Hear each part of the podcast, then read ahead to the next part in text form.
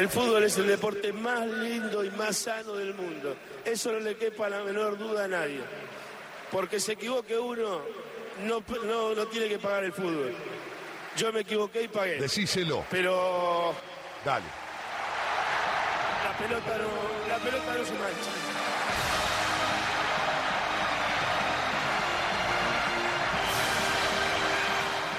Recibo lleno de alegría a Fernando Signorini, eh, querido Fer, muchas gracias. Un hombre que conoce a Maradona de pe a pa y que estuvo ahora en la presentación de, ese trabajo que ha hecho Dalma con todo un grupo de, laburantes, de una serie, una visión de su hija, del amor de sus hijas a Diego y, y estuvo ahí, y conoce, y entonces digo, lo voy a llamar a aquel porque así me, me cuenta un poco, está, se está volviendo de Lincoln su ciudad y, y- lo estoy interrumpiendo yo, pero me, siempre me da un lugarcito para que nos abracemos y charlemos. Fernando, querido, ¿cómo andás? Hola, ¿qué tal, Ale? Tengo el retorno muy, muy bajo, apenas escucho. Apenas me escuchaste. Bueno, te elogié mucho, después te hice críticas feroces y por eso bajamos todo lo que... Nada, estaba diciendo que estuviste con Dalma y que quiero que nos cuentes un poco todo lo que vamos a ver. No sé si ya podemos ver de la serie, pero cómo, cómo está enfocada. Eh, Sos un tipo que conoces de pe a pa, Diego, con todo lo que significa eso, porque Diego no fue una persona lineal, directa, siempre, siempre fue directo cuando opinaba, eso sí, siempre en la, como vos, en la eh, vereda de enfrente del poder y de las, de las cuestiones más represivas. Pero es un tipo que tiene, que, que, ¿quién fue el que dijo que hay muchos Maradona? Pero vos conociste muchos Maradonas, muchos lo- lo- los que se veían claramente, los que no se veían, los que, los que, los que charlaban, los que, los que peleaban, los que, los que disfrutaban. Así que, este, contá, contá si podés contar alguna de las cosas de esta serie que es un homenaje a Diego y que está el, el, el cariño, el amor de, de Dalma sobre todo, ¿no?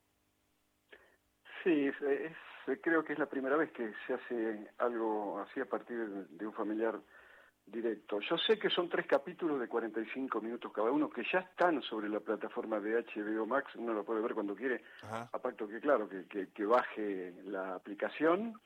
Eh, yo, por lo que me dijo la directora, eh, mi participación es en el tercer capítulo, Ajá. porque mm, cuando me contactaron era porque Dalma quería ir a La Pampa conmigo, a, a la estancia del Marito, ahí a kilo- Sí. 40 kilómetros de Santa Rosa, que fue el lugar que yo había elegido para intentar eh, que Diego jugara de la mejor manera posible ese mundial, ya que, como él decía, era la última vez o la última oportunidad que tenían Dalma y Janina de verlo jugar, eh, bueno, un evento de tanta trascendencia como un mundial. Y así, así fuimos, yo viajé desde México y desde aquí, creo que fue de San Fernando, en un vuelo privado, un Sí. pequeñito, nos fuimos con Claudia, con la troupe eh, de sonidistas, iluminadores, bueno, y llegamos ahí, fue muy emotivo porque el lugar está preservado, porque claro, la familia o la propietaria lo utiliza como un argumento turístico, eh, así que cuando llegamos y después de, de- de comer eh, un buen asado, comenzamos a, a recorrer el lugar y yo a contarle, mira, acá hacíamos esto, allá lo otro. Y recuerdo que la- una, hay una parte muy emotiva que yo no sé si está porque no la vi. Yo estoy en Lincoln ahora, estoy esperando llegar a Buenos Aires después para, para poder verla completa. En el momento en que entramos a la habitación, eh, que yo le digo a ella, mira, Dalmi, vení que te muestro el lugar donde dormía la torrante de tu papá. Y estaba la habitación, la cama, todo, eh, con, con- te agarra ese ataque de nostalgia, que cómo puede ser, ¿no? ¿Cómo puede ser que un ser eh, que estaba destinado para mí a ser inmortal ya no esté más, al menos físicamente? Y, y recuerdo que miré de reojo y, se le estaba cayendo una, una lágrima por la mejilla a fue un momento muy muy conmovedor. Me dijeron que está muy bien hecho, que ella sobre todo tiene una capacidad de decir, tiene una ternura y, una dulzura eh, que hace seguramente mm, que eso te lleve hacia, hacia el lugar de la emoción. Así que bueno, eh, estoy esperando, como te digo, volver a Buenos Aires y poder disfrutar de, de ese testimonio, ¿no? Es Fer Signorini, Fernando Signorini, que está hablando de esa, por eso como, como sé que estuviste con Dalma y que hiciste ese viaje con, con la gente de Diego, y que vos sos parte de la gente de Diego, quería saber un poquito más de lo que había, porque también sé que no solamente estás vos, sino que hablan muchos compañeros y jugadores, ¿no? No solamente ellos desde lo familiar, sino también desde lo afectivo, todos los jugadores que lo acompañaron y que se hicieron acompañar por Diego, ¿no? Sí, porque además es increíble. Yo estoy en un grupo con todos los jugadores de aquella época de Napoli, mal la mayoría de los de ahora, eh, y otros que son históricos, ¿no? ¿Qué sé yo? De jugadores de, la, década, que inclusive alguno eh, que queda que había jugado con eh, Enrique Omar Sibori cuando estuvo en Napoli, y no hay día, Ale, no hay día en que alguien no suba una foto, un, recuerdo o una frase dedicada a Diego o nacido de sus, de sus ocurrencias. Es una cosa increíble. Lo que Diego desató en Nápoles va mucho más allá. El que se queda con lo futbolístico, claro, no, no terminó de entender el fenómeno sociopolítico y también económico que representó Diego de características que eran impensadas y hoy creo que son prácticamente irrepetibles, al menos desde lo social, porque si bien hay jugadores, el caso de Messi mismo, que pueden provocar lo que provocan en cuanto a la cantidad de, dinero que eh, su presencia provoca, pero no desde el punto de vista social de un pueblo que se sintió reivindicado porque prácticamente en toda la historia de Italia el sur era el lugar despreciado, eh, por, por el norte opulento y sin embargo él los hizo sentir orgullosos y golpearse el pecho con entusiasmo diciendo, como decían, qui siamo noi, acá estamos nosotros. Claro, sí. claro.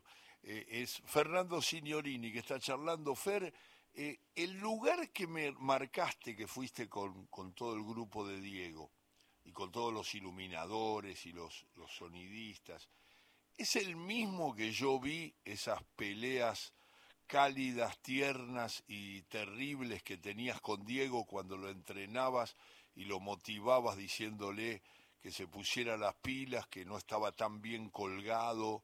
Y Diego, es ese lugar, porque yo me acuerdo de ese lugar y me acuerdo de esa postura tuya de guiarlo de esa manera que tenés tan eh, tan, tan eficaz y tan afectiva también, porque sabías que le podías decir cualquier cosa, porque él y vos sabían que lo que estaban haciendo era una cosa no fácil de lograr, ¿no?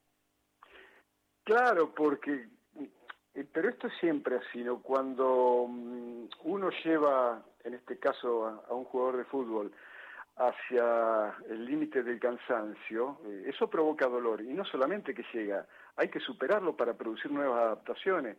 ¿Y, cómo querés que reaccione el otro? No te va a decir, ay, que, qué lindo que sos, me encanta lo que me gusta. ¿Y, vos qué le vas a decir? Ay, mi amor, hacelo. No, vos lo tenés que... Bueno, yo le decía eso, yo lo atacaba por el lado de Dalmillaní, me decía, que vos, que vos, que sos un, lo digo literal, ¿no? O más o menos, sos un cagón. Después decís que Dalma y Yanina que querés que coman caviar, mierda, van a comer con el padre cagón que tienen, hijo de... Y él, claro, y él, pero claro, los dos sabíamos que, que el juego era ese, porque yo lo tenía que hacer en el bar. No, y además yo presencié cuando te decía, te voy a ahora voy a terminar y te voy a cagar bien a trompada. Sí, claro. Era una cosa de loco, yo, es una cosa impresionante, me acuerdo la, la la postura de Diego, lo, lo recuerdo, lo estoy viendo, vos parado frente a él al costado y él colgado. Sí, sí. Y, vos hablándole, vamos, arriba. Y, él, él respondía y, y, en un momento empezaba la, la, la, la motivación tuya y la bronca de él. Pará, pará, ahora te mato y qué cagón, mirá lo que sos, te van a pasar por arriba, no podemos tocar la pelota.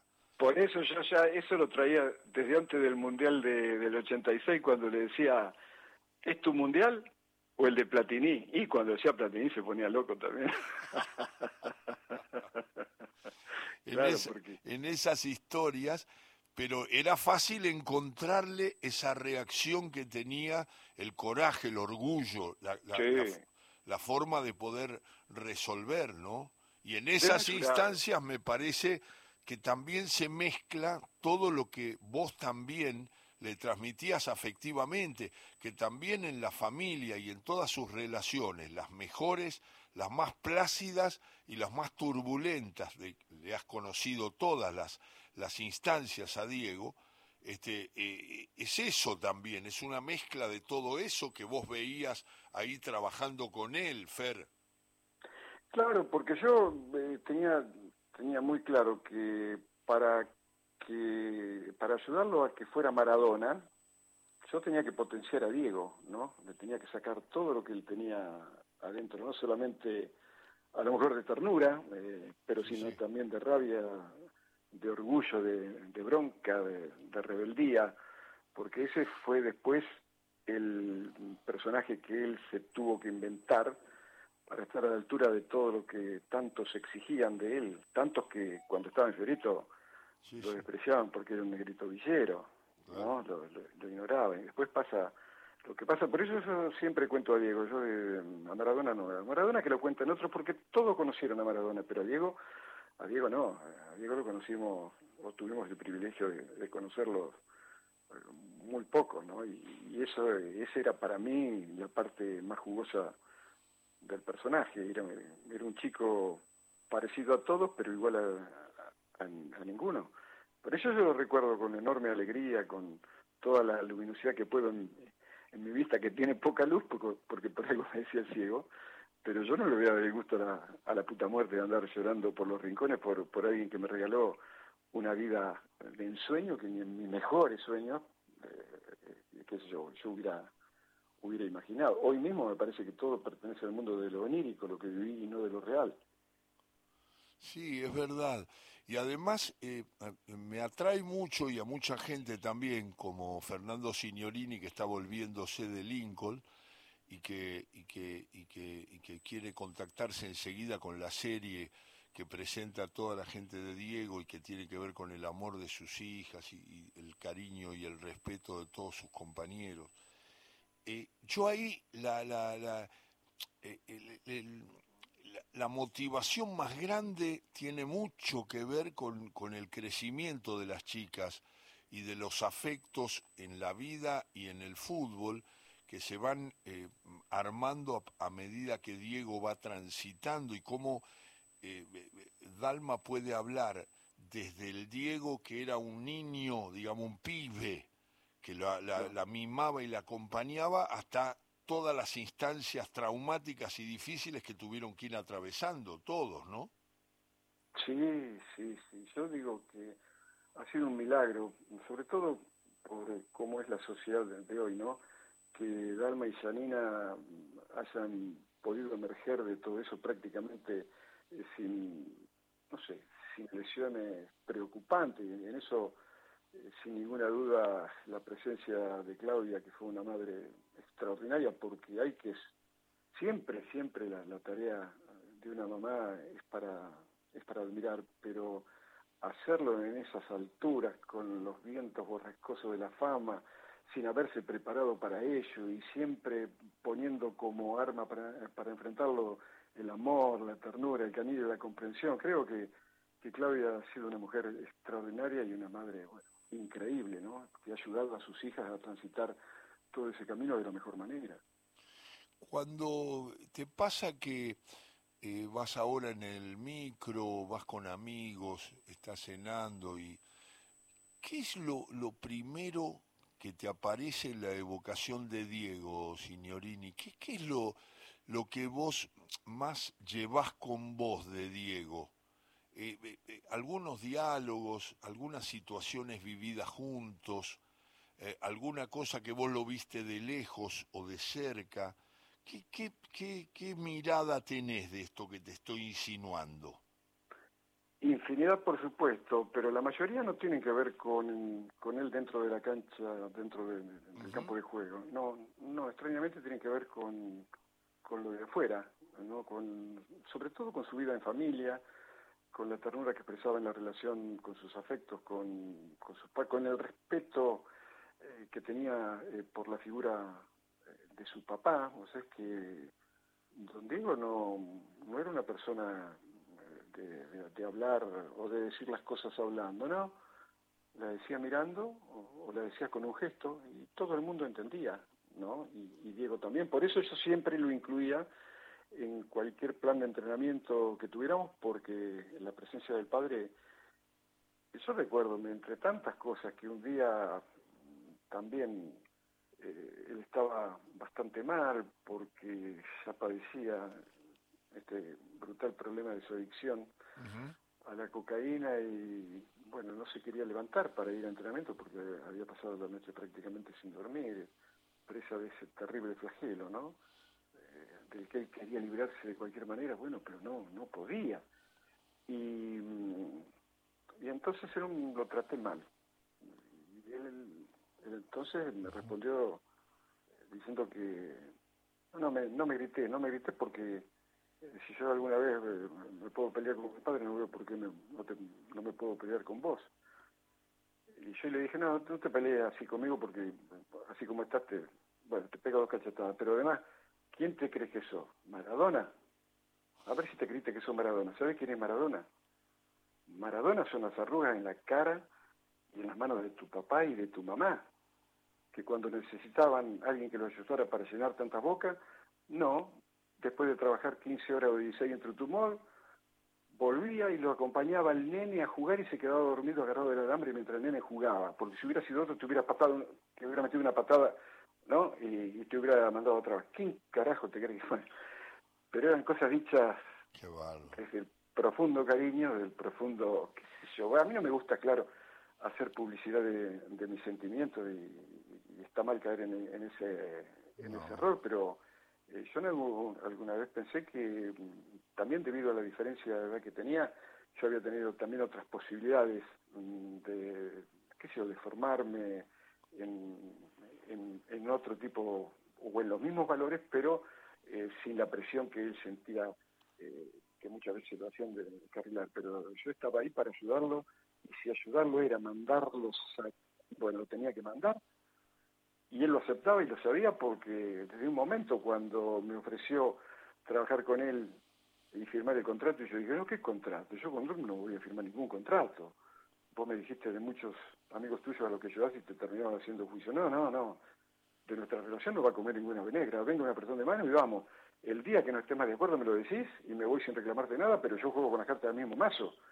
Nunca firmamos nada, nunca obviamente, ¿qué le iba a reclamar? Lo único que le puedo reclamar a Diego es que me hizo vivir una vida, una vida exagerada, realmente.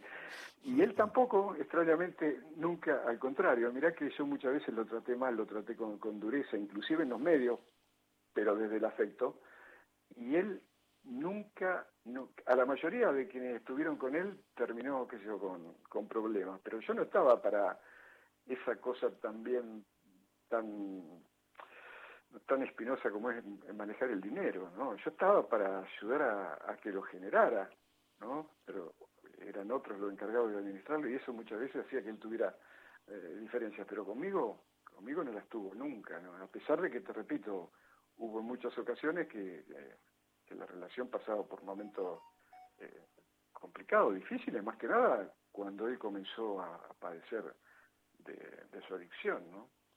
Qué bárbaro. Qué relato hiciste, que es conmovedor escucharte.